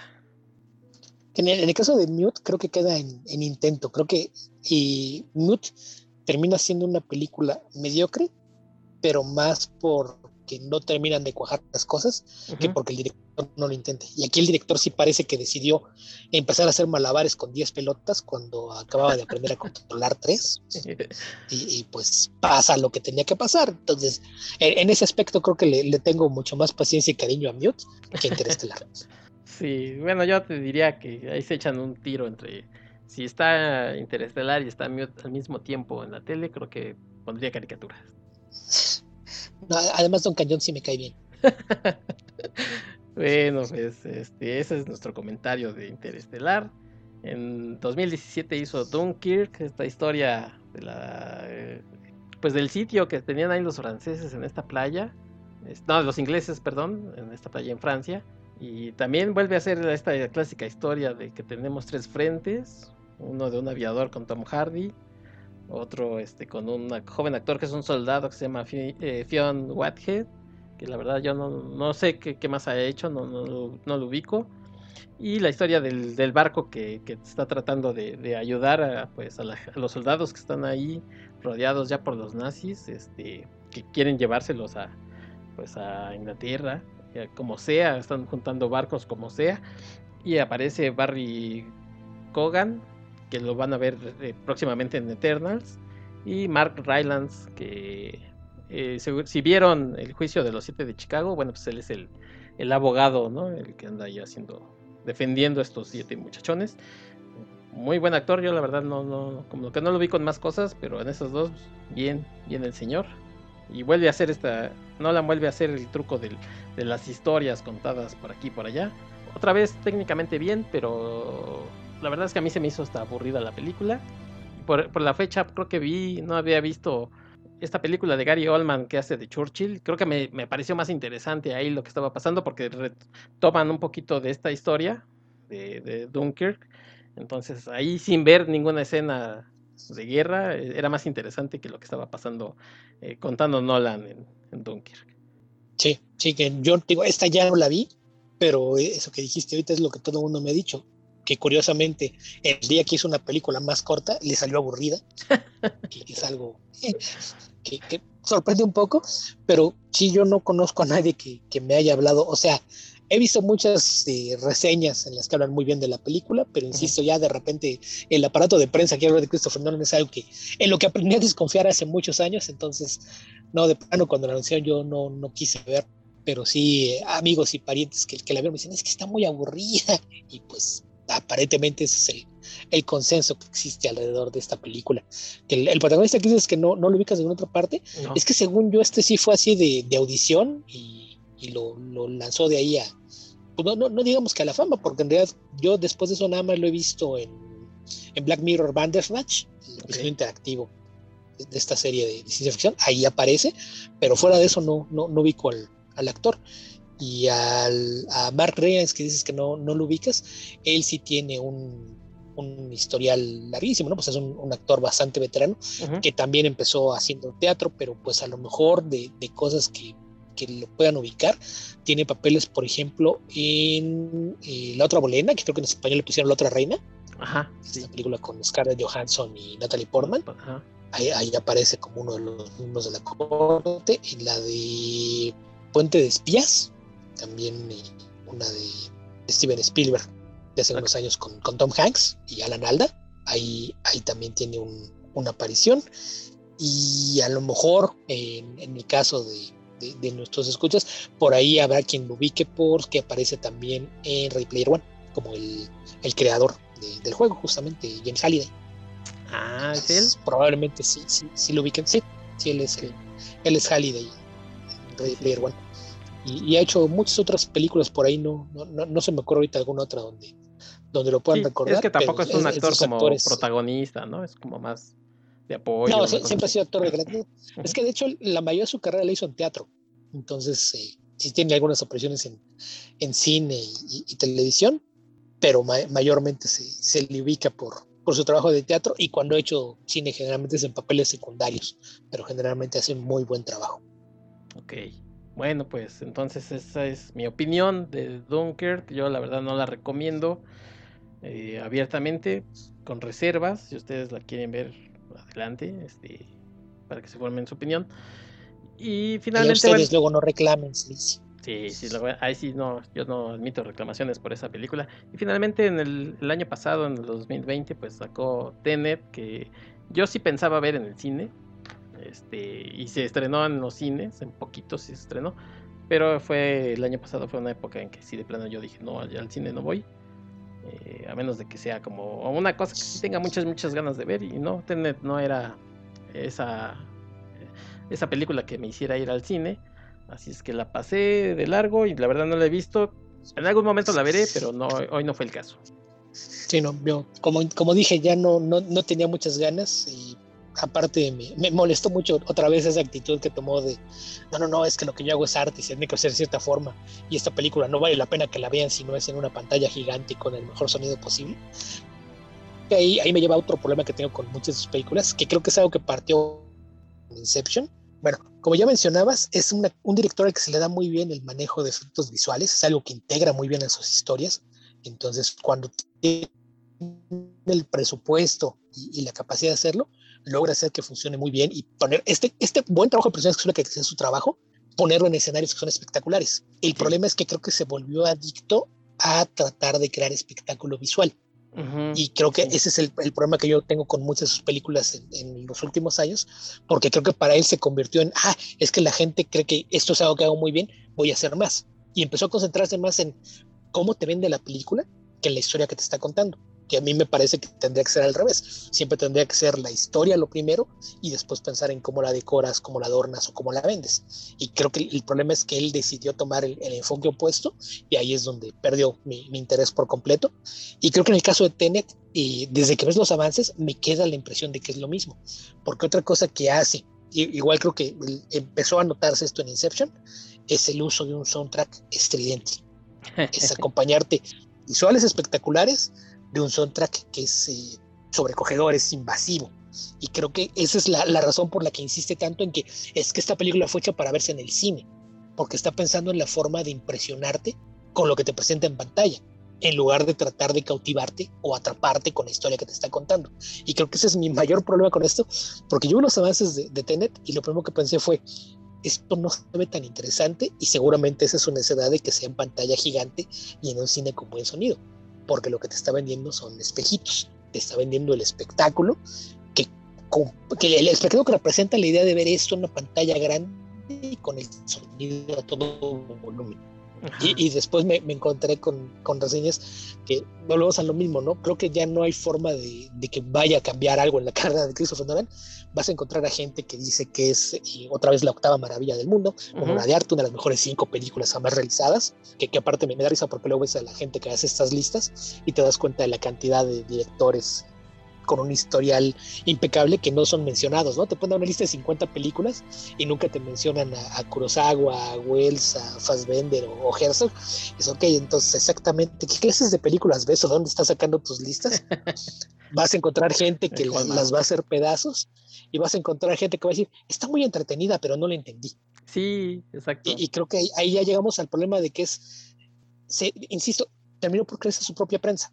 Entonces termina por venderte espectáculo visual con un sonido estridente y con historias que de repente son tan complejas o tienen tantas capas que, se, que estaba tratando de contarte una historia y lo que está haciendo es tratar de, convencerte de que es tan listo que si no lo entiendes es porque no eres tan listo como él. Que me parece que, es una actitud de, bastante deplorable en una persona que supuestamente es un, narrador, ¿no? En, cualquier medio. Entonces creo, creo que esas son la, mayormente las cosas que me molestan un poquito del cine, ¿no? Porque decidí nada más es para hacer corajes, mejor me los ahorro. Y, eso pasó con, con que, dije, nada, ¿para qué? O sea, de Don ya me dijeron que está muy aburrida, no, no sé si esto tengo, tengo interés en verla. Y además, si no la voy a ver en el cine, porque él dice que esa se tiene que ver en el cine, pues ¿para qué? sí. Pues sí, eso es lo que pasó con, con Tenet, que, que básicamente yo también lo que me he encontrado es que la gente dice, es que debió de haber sido algo muy inteligente lo que nos, la historia que nos ofreció, porque como no la entendí, entonces es muy buena película. Ah, no, creo que así no funcionan las cosas. No. No, funciona así. bueno, puede pues pasar que algo que es más inteligente que tú sí te rebase, pero, pero estamos hablando de alguien que te está contando una historia, no te está planteando un tratado de física cuántica. No se trata de que te pierda por mostrarte. De hecho, si fuera tan inteligente, podría contarte algo complejo de una forma clara y comprensible. Creo que eso, eso, sería una mayor señal de inteligencia que el dejar confundida a la audiencia. Sí, es, exacto. Y como, como ya lo comentas, bueno, pues algunos de estos vicios que fue adquiriendo, pues empezaron en Inception. Película del 2010, con Leonardo DiCaprio, Joseph Gordon-Levitt, ya un viejo conocido de este programa. Saludos al buen Joseph. Eh, Ellen, en ese entonces hoy Elliot Page, eh, Tom Hardy, Ken Watanabe, eh, Cillian Murphy, Marion Cotillard, el, el, buen de Michael Caine, que creo que ya nada más le habla, oye, ¿tienes 10 minutos? Sí, 20. Y la pues Es que ya volteas a ver la lista y, creo que ya les pasa lista, ¿no? Ya, ya de saber que en Watanabe ya lo tenía, sí, check. Sí. Yo soy sí, check. Mario Cotillard, sí, check. Eh, Elliot, Elliot, Page, eh, entonces Ellen Page aquí de, debutó. No, no, no, sé si piense volverlo a usar alguna vez. Pero Tom Hardy ya lo ha avisado, sí, check. Cillian Murphy también, check. sí, check. Les, les, dice que tienen que hacer. No, pues vénganse. Sí, ya debería, debería tener hasta programado. Nos vemos cada cuatro años para hacer una película, ¿va? Sí, y oye, bueno, y aquí Leonardo DiCaprio, que, que creo que, que es una época en la que ya se estaba quitando esa, esa eh, estigma, esa imagen de, del Titanic o de Galancito y estaba haciendo cosas interesantes. Por ejemplo, Diamante de Sangre o Shutter Island, que a lo mejor seguramente la comentaremos por aquí. Y ya es de esos papeles que, que la verdad pues, se quedan ahí en su carrera. Nos podrá gustar o no la película. Yo voy a confesar que a mí sí me gusta. También le encuentro algunas cosillas.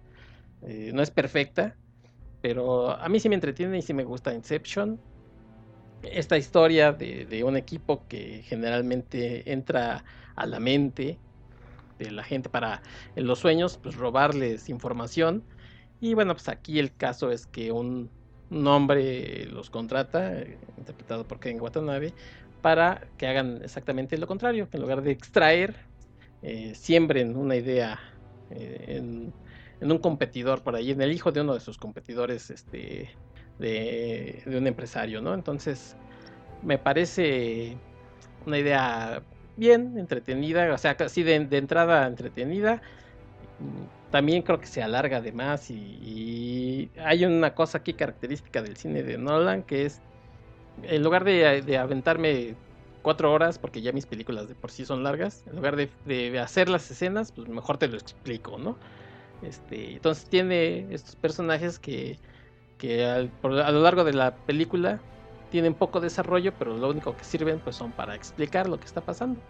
Eh, el único personaje que más o menos por ahí, bueno, no más o menos, que tiene sí una, historia es Leonardo DiCaprio, que es el centro de la acción. Los demás pues aparecen, eh, ayudándole y lo demás, pero sus personajes realmente no, no tienen ningún desarrollo. Aún a pesar no merecen de eso, llamarse personajes. aún a pesar de eso, es una película que sí, como ya comentaba Beto, por los estos visuales y estas cosas raras que hace, me gusta, pero si me pongo así muy, muy eh, a, analizarla, pues le encuentro algunos fallos. Pero si me pongo del lado de, ok, es tu mundo y así la hiciste, va, te la compro, y me pediste 10 pesitos, ahí te van tus 11 pesitos. Pues sí, a, mí hay cosas que me gustan de esa película, pero hay cosas que me, me frustran, las obviedades que, que, toman en algunos casos, los atajos, es, esta idea de que tienes un personaje al que desarrollas y le das un pasado y lo haces solamente porque toda tu historia depende de que entienda su pasado, ¿no?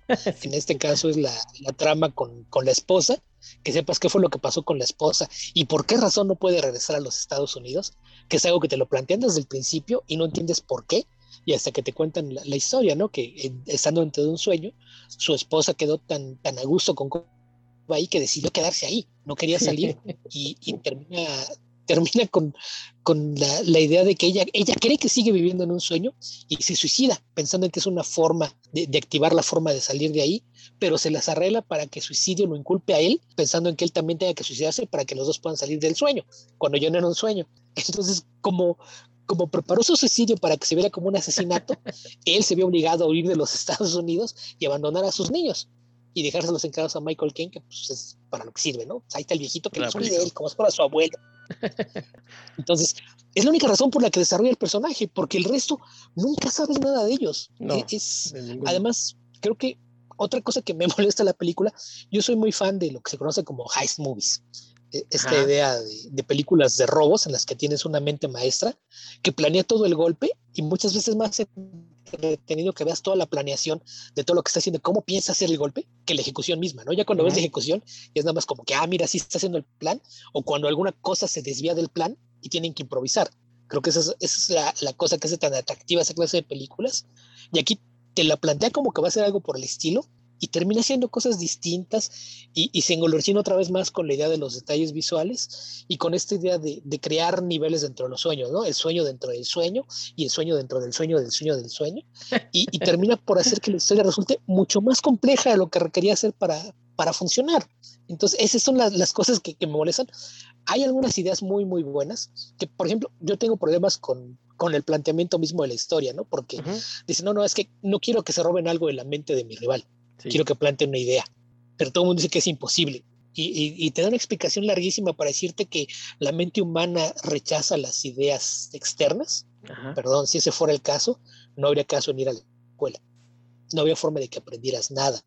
No, no, no existían ideas como lo de la sugestión o, o el aprender a hacer algo porque el mismo principio te diría que eso no funciona. Entonces, a, mí me empezó hacer ruido desde ahí. Entonces, es una parte de la película que parte, como es la, idea esencial de que están intentando un golpe que nadie ha intentado antes porque no se puede, e, era un, problema que yo tuve con, la película desde el principio.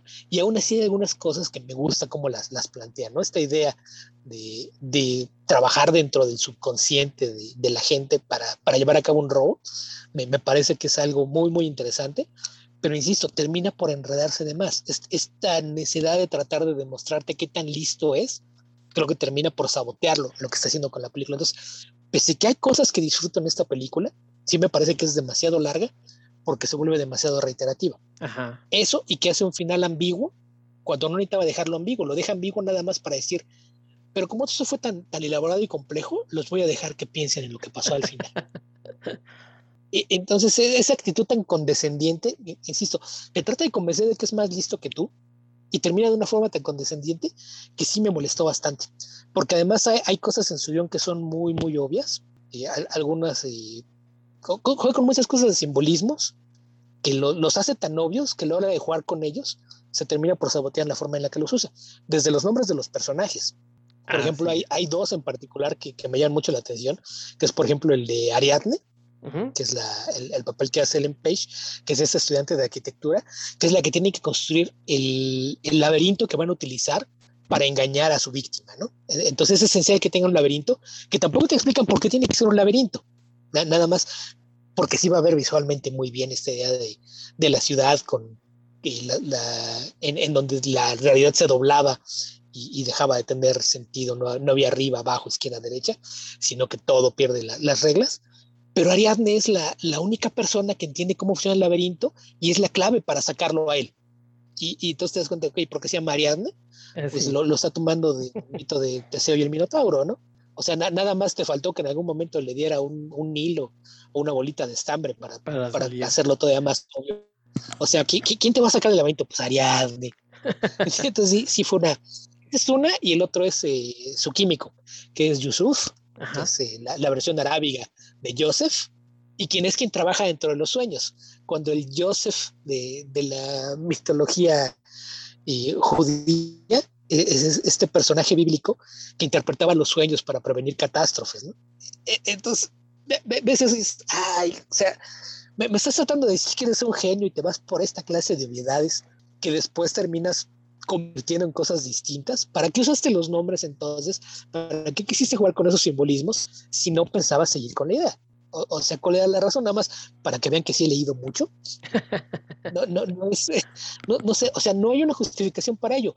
Si lo vas a hacer, hazlo por una razón, que sea más que un guiño. O sea, si, si realmente lo que quieres es explotar el simbolismo, hazlo. No, no, no nada más me hagas pensar que lo estás haciendo cuando no lo piensas hacer. Entonces, insisto, hay muchas partes que me gustan mucho.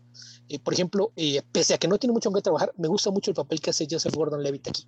Sí. Y creo que es, es, un personaje que, pese a que no tiene desarrollo, termina siendo hasta cierto punto más interesante que Cobb. Pese a que Leonardo DiCaprio hace un gran trabajo y, y, le saca todo el juego posible a, a esta idea de, de, de, este personaje trágico que está tratando de, de, lidiar con un problema en su pasado, y termina por, por ser tanta la, la carga emocional que le ponen que sabotea el funcionamiento de la película, porque tienes un, un ensamble de, de, actores, todo un equipo en el que realmente pues nada más están ahí para, a ver, eh, tú te quedaste congelado allá, ahorita ya puedes regresar, ven acá porque te necesito otra vez aquí junto a mí. No, realmente no tienen mucho que hacer más allá de una función específica dentro del golpe, pero no, no hay un seguimiento, ¿no? Y, generalmente cuando es una heist movie, el que cumple su parte, cumple su parte y después se va a asistir a alguien más en lo que está haciendo. Y aquí es, ok, ya estuviste en tus cinco minutos de pantalla, quítate. En, dentro de 15 minutos que, que, me, que salgas a cuadro otra vez, regresas. Entonces son, son la clase de cosas que, que me molestan bastante. E insisto, creo que esto puede verse una película mucho, muy entretenida si no fuera tan reiterativa. Esta idea de estar jugando con, uh -huh. es que vamos a crear un sueño dentro del sueño, y hay otro nivel más adentro, y hay otro más adentro, y hay otro más adentro, para terminar con, con un, una ambigüedad ahí tan, tan obvia y, y mal, mal planteada, que, que, la verdad es que sí, sí me... Fue, fue de esos casos que sales de, del cine hasta un poquito ofendido. bueno, pues ahí están las, las opiniones encontradas de, de, Beto y la mía. Yo, este... El, comento que, que, si me pongo así muy analítico, si encuentro estos mismos este, defectos que sobre los personajes pues, que no, no, te ofrecen más que están ahí puestos para hacer ciertas funciones y nada más. Lo que dices de Joseph Gordon-Levitt ya lo platicamos el día que, que comentamos este el Looper, pues lo que pasa es que el actor es, tiene un gran carisma y te cae muy bien. Yo no he visto ninguna película de él, no las he visto todas, pero no hay ninguna donde me caiga mal.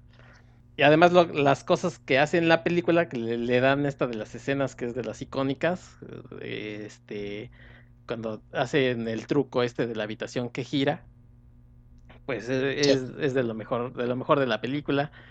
Eh, vaya, yo por ejemplo ahí creo que fue donde vi por primera vez a Tom Hardy. Me cae bien Tom Hardy.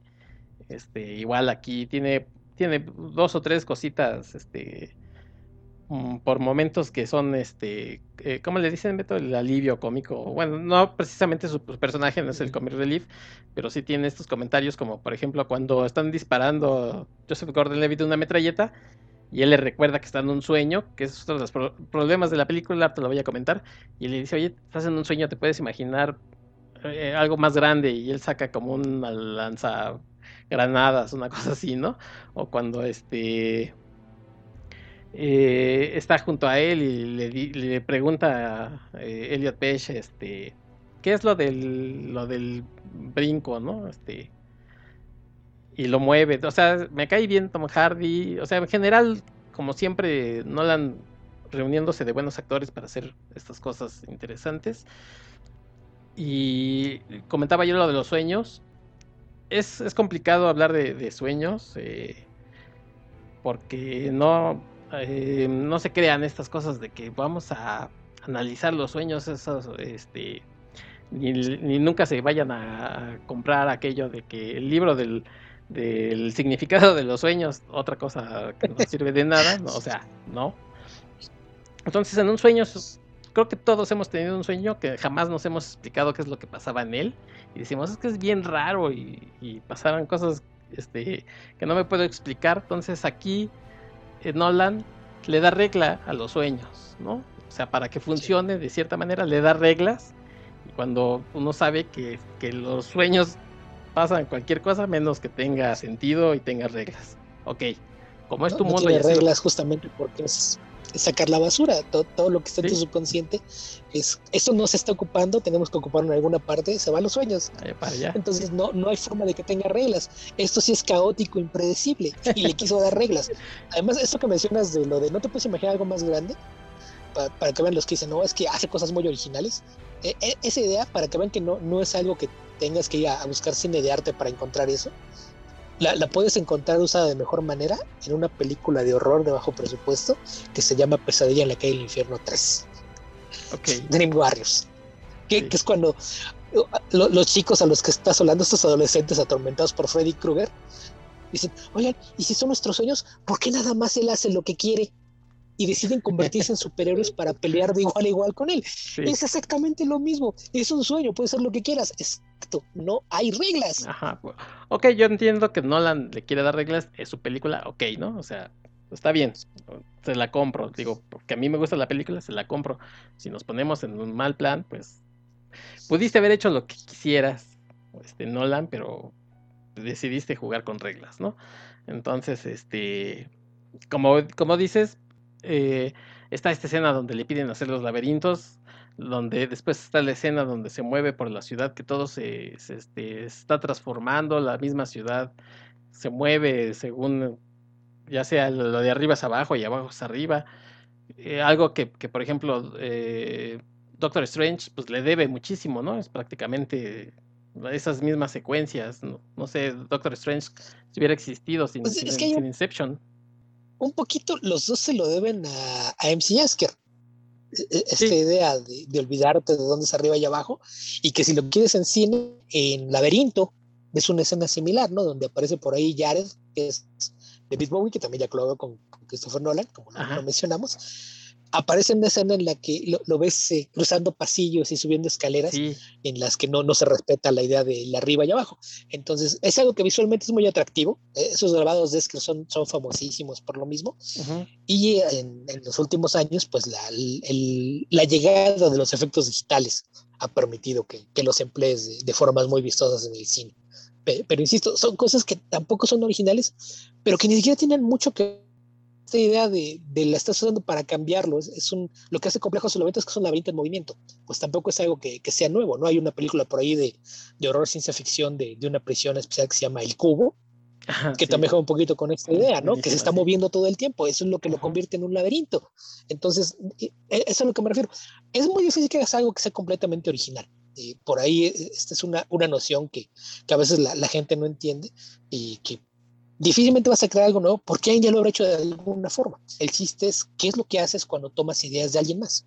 cuando las pones juntas para contar algo nuevo, ¿qué es lo que estás haciendo con ellas? Y creo que mi problema cuando Nolan hace esto de, tomar cosas prestadas de otras partes es que lo hace nada más como parte del espectáculo, no, no tiene una función a la historia, que, a mí es la parte que molesta. Yo con una película lo que más me importa es la historia. Y, hablando de lo de, de cómo hay veces que se beneficia de que incluso la hagas más simple o más clara porque si permites que todo el mundo comparte contigo la historia, te crea un, efecto mucho más memorable. Porque a lo mejor si le preguntas a, gente que le gusta mucho esta película, le vas a preguntar cuál es tu escena favorita y te va a hablar de alguna que tiene efectos. Sí, como lo que decía yo. Porque es eso, eh, eh, eh, es lo que se guardan. Se van a guardar la, imagen visual de esa pelea en el pasillo, por ahí alguien vi que la puso en la lista de las cinco mejores peleas en un pasillo. Y, y la ponen en la lista y dices, ¿en serio? Creo que tan solo las series Marvel de Netflix tienen cinco peleas mejores que esa. Es, una buena escena, está bien montada y tienes un actor muy carismático que la hace de una gran manera, pero te acuerdas de ella porque te deja una impresión visual, no porque sea una escena memorable. igual que cuando se empieza a desdoblar la ciudad y ves las calles que se empiezan a doblar, te queda el, recuerdo visual y el estridente sonta que estabas escuchando en ese momento pero si les pides que, se acuerden de, momentos emocionales de la película, que tendrían que ser los que tienen peso, como los, los últimos momentos de Cobb con su esposa, o, los momentos emocionales de, Fisher, que es el, personaje de Ian Murphy, que es la víctima, cuando está pensando en su abuelo o en su padre, son, son escenas que se sienten huecas y son las que tendrían que ser el soporte emocional de la película, y no hay tal. Sí, sí, sí. Eh, por ejemplo, eh, esta, esta escena que dices de Cillian Murphy al final con su, con su padre, este, sientes que llega tarde porque ya, ya está alargado tanto esa escena y todas las demás.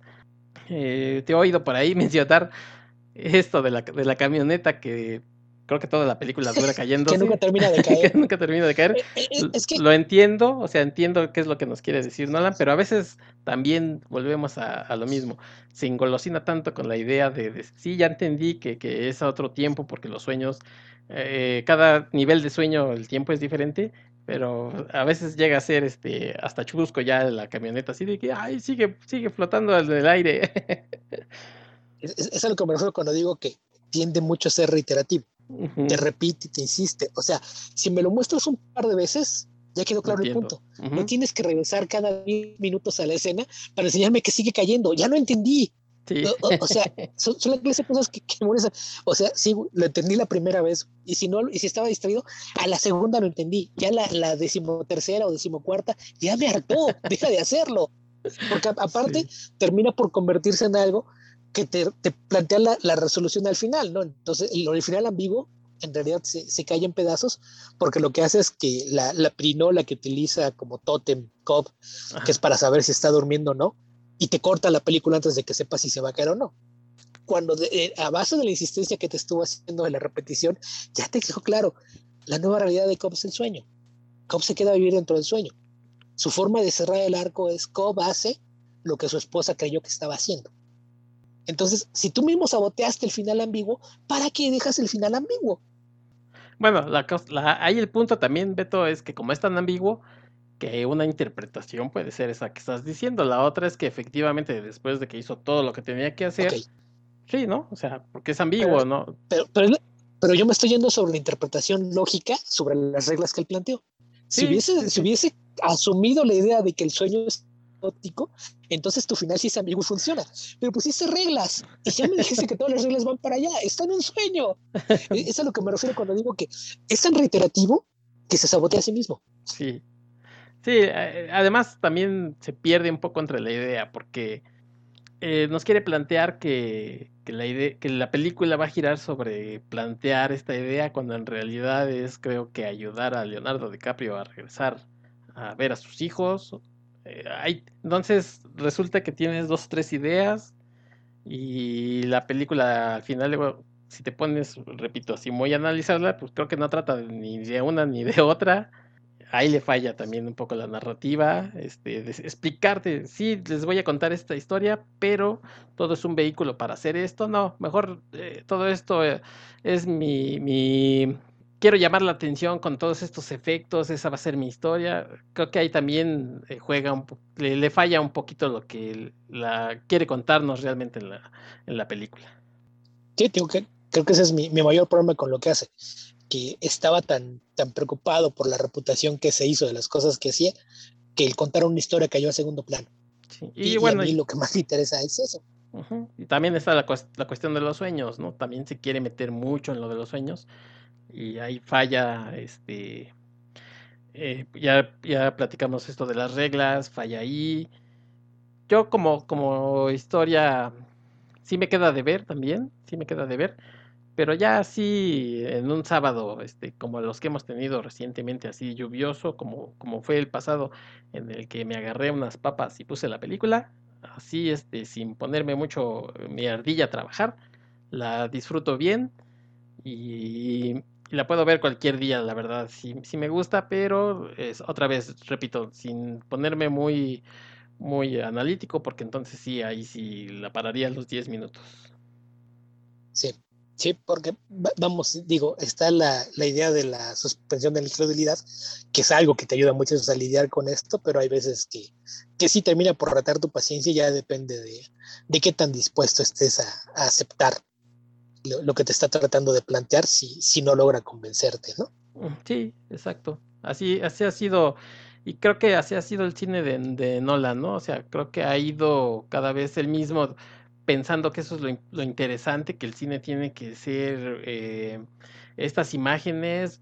Mencionabas hace ratito lo de, la, lo de la música. Por ejemplo, a partir de Inception, creo que todas las los cortos por lo menos usaban esta escena, esta música de Hans Zimmer, que ahí funciona muy bien, pero otra vez eh, la gente dijo, oye, es bien buena, la voy a aplicar para mi corto y que suene... Sí, sí, creo que ese es el, problema.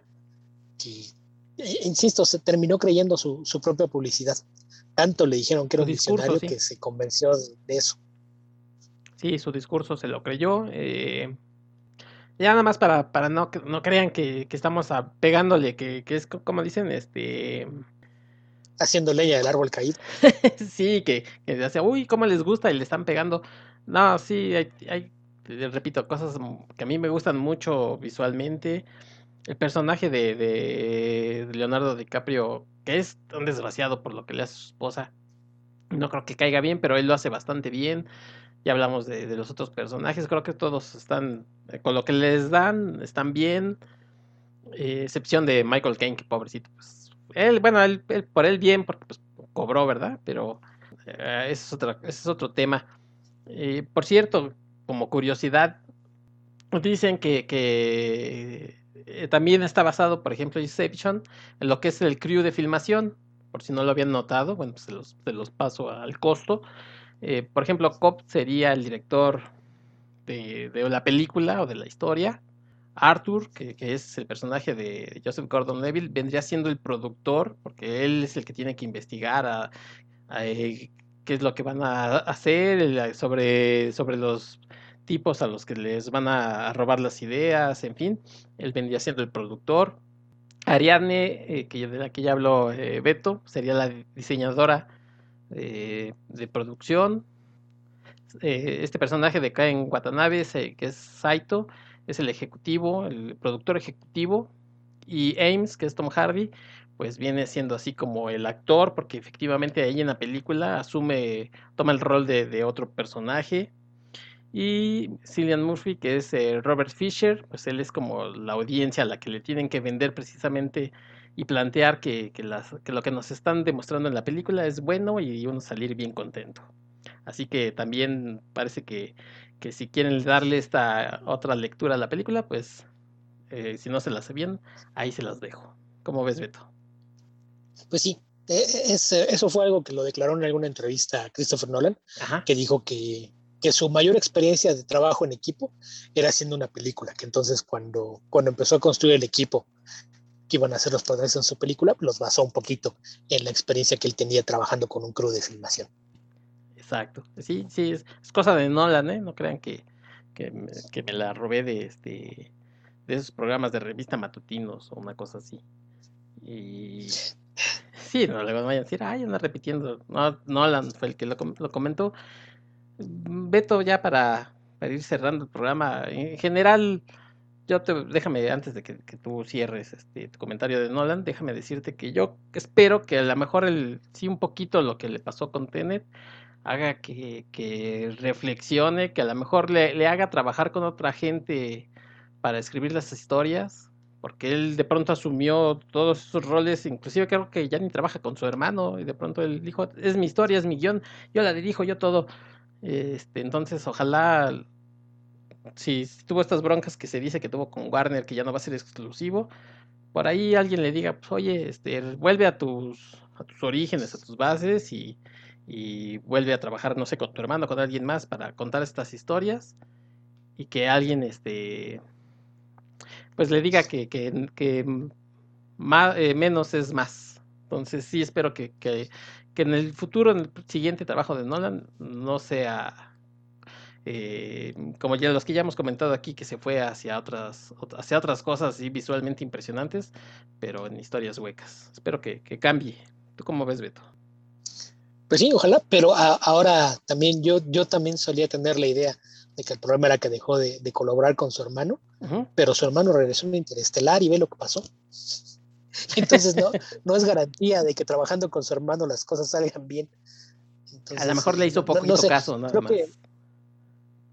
No, no sé, porque el guion se supone que es coescrito por ambos, así es de que no, no, no sé qué tanto echar la culpa a uno, a otro o a la combinación. Más, bien yo creo que lo que tendría que hacer es, eh, por ejemplo, ah, hablabas hace un rato de, Steven Soderbergh, creo que tendría que ser algo como lo que hace Soderbergh justamente. olvídate de, estar tratando de hacer siempre blockbusters espectaculares. Lo que hace Soderbergh es que, que campechanea, hace un blockbuster para, para el estudio con montones de actores famosos y después de eso junta a, sus amigos, se agarra a una cámara portátil, escribe un, un, guion en 15 días y se va a filmar otros 15 días y arma una peliculita independiente que le permite pues mantener fresca su, su idea como narrador fílmico, ¿no? Entonces es, es algo bastante curioso, incluso cuando, cuando, apareció en Estados Unidos hace un par de años una, una plataforma que se llamaba Tubi, que era con, con la idea de, de, que pudieras tener películas en, tu celular, incluso con muchas producciones originales, pues filmó una, una, película con un teléfono con la idea de que la gente le iba a ver en sus teléfonos. Entonces, a lo mejor es lo que le hace falta un poquito a Nolan, alejarse un poquito de todo el, glamour de las superproducciones de Hollywood y, y, contar algunas historias más, más íntimas, reencontrarse con, con su vocación de narrador y, a lo mejor a partir de ahí reconstruir lo, que hace, no estar pensando nada más en hacer cosas eh, espectaculares y estridentes, que, insisto, terminó por convertirse en un vicio narrativo que, que pues hay, hay fans, ahí, sí eso no, no lo podemos negar, pero, pero ah, más bien, aquí habría que ver si él realmente tiene interés en, contar historias o está a gusto con esta idea de ser un, un director polémico, famoso por su espectacularidad. Sí, efectivamente, pues creo que ya lo has dicho todo sobre la carrera de Nolan. Eh, Beto, pues un par de recomendaciones más que, para que la gente diga, a ver, si quiero comparar otras cosas, este, no sé si de cine o de alguna lectura que nos pudieras dar. Mira, antes que otra cosa, creo que hay una curiosidad que vale la pena comentar. A ver, dime. Que incluso hay quien dice que la historia se la robó. Ah, cierto, ese es el punto pero, pero, pero, creo, creo que vale la pena comentarlo porque mucha gente no lo sabe. Pero por ahí seguramente se van a encontrar con que hay quien dice que, que, Robert, que Christopher Nolan se robó la idea de Inception de un cómic del tío rico, Scrooge ah. McDuck. Este, este famoso pato millonario que aparece en, las eh, producciones de, de Disney, que, que, pues el, el, nombre, para quien no, no, lo sepa, pues en español no, no tiene mucho sentido el tío rico, pero en inglés su nombre está tomado del famoso avaro del cuento de Navidad, ¿no? de Ebenezer Scrooge. Entonces aquí es el tío Scrooge, es el nombre que tiene en inglés el personaje, que es famoso pues porque tiene una enorme fortuna y tiene una bóveda tan llena de dinero y oro que incluso se puede tirar a nadar en su dinero, ¿no? Es, es la, la forma como generalmente lo ves y tiene cómics que se publican desde hace, no sé, más de 70 años. Creo que, la, creo que el cómic de, Uncle Scrooge que se publica en Estados Unidos, creo que la serie partió en, el 52 o 53. Y hay cómics de estos que se producen de forma original en Europa. Eh, entonces, uno de los autores más famosos relacionados con, con los patos, en particular con, con Scrooge McDuck, con, con el pato Donald, es Don Rosa.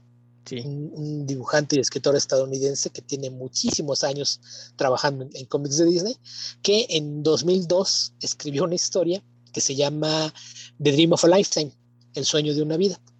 esta historia tiene la particularidad de que trata sobre cómo los chicos malos, o los Beagle eh, Boys, que, son estos villanos que, siempre traen las playeras anaranjadas y se identifican por los números que traen al frente y todos traen siempre su, antifaz, los malosos de, cajón de, la, historia, eh, deciden que se van a robar eh, la bóveda del tío rico, pero para obtener la combinación se la van a robar de sus sueños.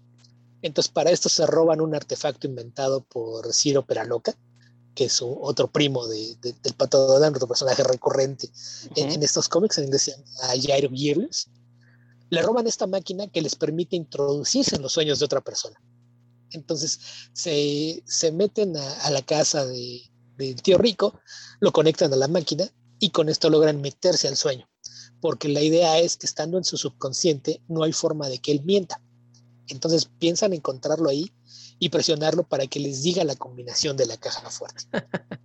La, cosa es que es peligroso despertarlo en medio del sueño si hay alguien más metido en su sueño. Entonces Ciro recluta la ayuda de Donald y de los sobrinos y deciden que la, única forma de, de, salvar al tío rico y evitar que revele la combinación de su caja fuerte es que alguien más entre a su sueño para prevenir que, los chicos malos se puedan hacer con la combinación de la caja. Entonces, e, ese es el, medio de la historia. Es una historia, no sé, unas 24 o 25 páginas, que, que justamente se divierte con la idea de que es un sueño y en el sueño cualquier cosa puede pasar. Entonces tienes un, enfrentamiento ahí entre Donald y, los chicos malos en el subconsciente del tío rico, mientras el tío rico está dormido y cuando despierta no, no tiene idea de nada de lo que sucedió, más allá de que tuvo un sueño rarísimo es, una historia bastante divertida que no, no sé qué tan fácil sea conseguirlo. En México imagino que es complicado, pero si tienen acceso a, a, pedir cómics en una tienda en línea. Esto originalmente se publicó en una, en una revista danesa, publicaba cómics de, Disney, en 2002, que, que fue cuando, cuando fue realizada, y en Estados Unidos apareció hasta 2004. En, ah. en, la serie que menciona de Uncle Scrooge, en el número 329. Entonces, a alguien le interesa restar la, la historia, pues que el Scrooge número 329, que, que era una antología, entonces el, cómic está de tener, no sé, unas 50, 60 páginas de historias, y por ahí es donde aparece completa esta historia de El sueño de una vida, realizada por, por Don Rosa, que, aparte tiene como colaborador, aparte, no recuerdo quién es el colorista, pero recuerdo que los rótulos los hace Todd Klein, que es un, legendario rotulista de cómics que, que, tiene como 15 premios Eisner, que son como los Oscars de, de los cómics. Y, pues si, si, le pueden echar un ojo, es una historia bastante divertida, bastante ligera. Que, que yo por molestar a, a, quienes me trataban de vender Inception como una belleza, no, no, el pato Donald lo hizo mejor.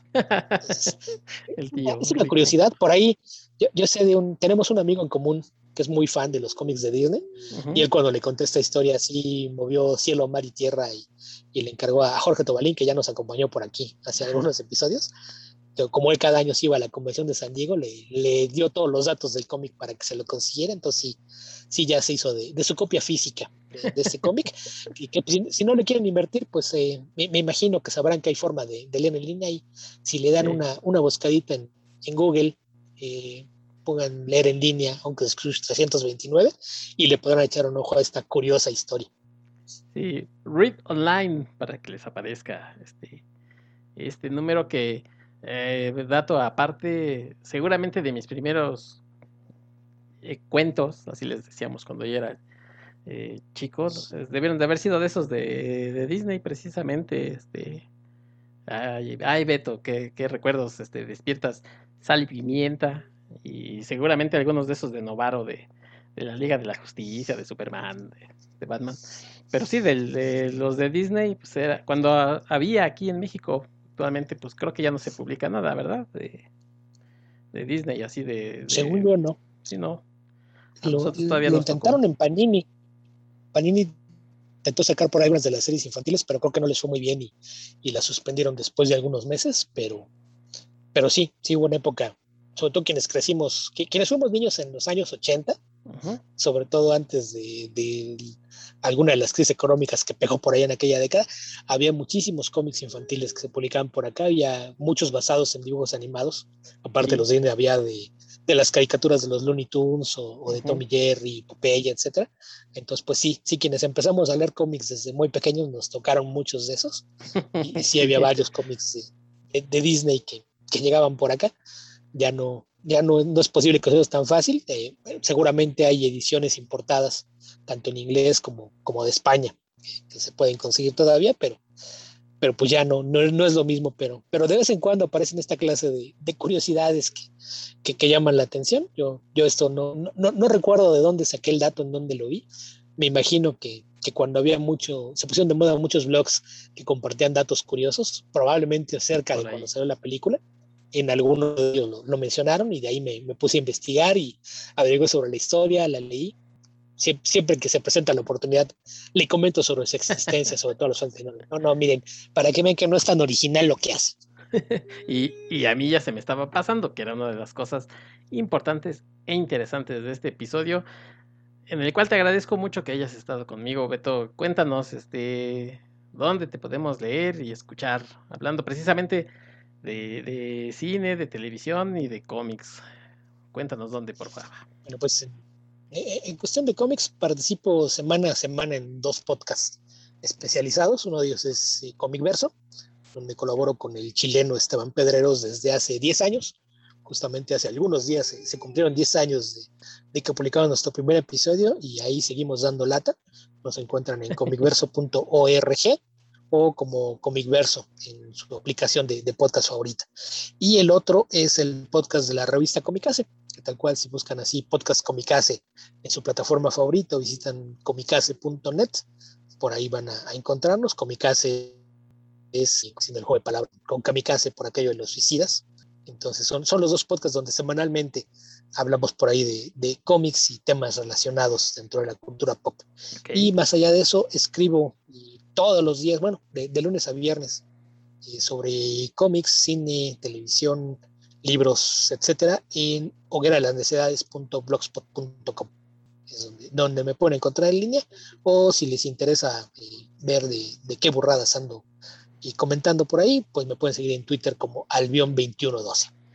Pues ahí está la información para que sigan a Beto y lean sus reseñas, muy interesantes siempre.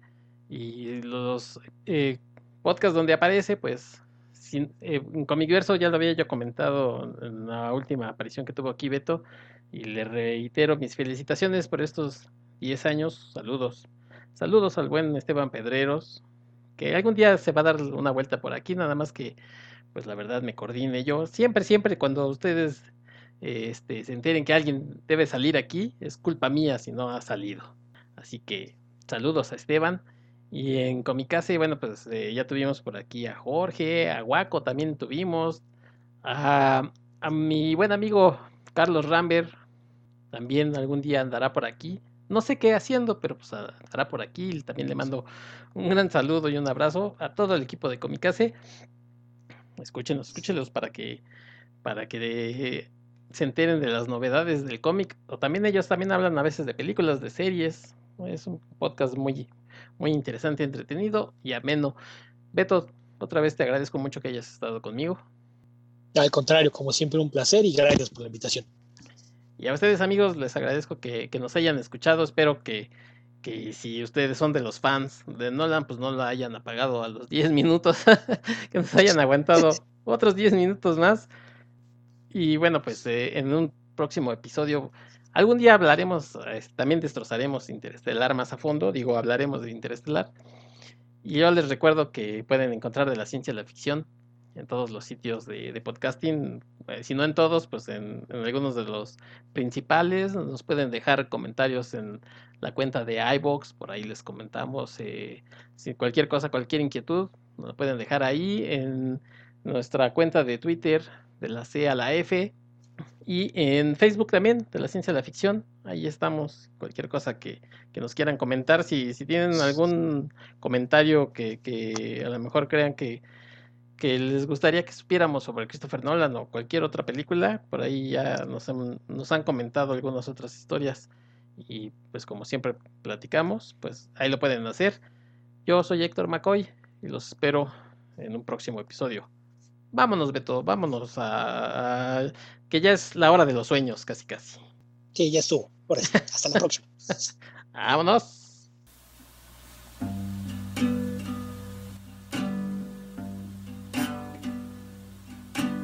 No, rien de rien. Non, je ne regrette rien, ni le bien.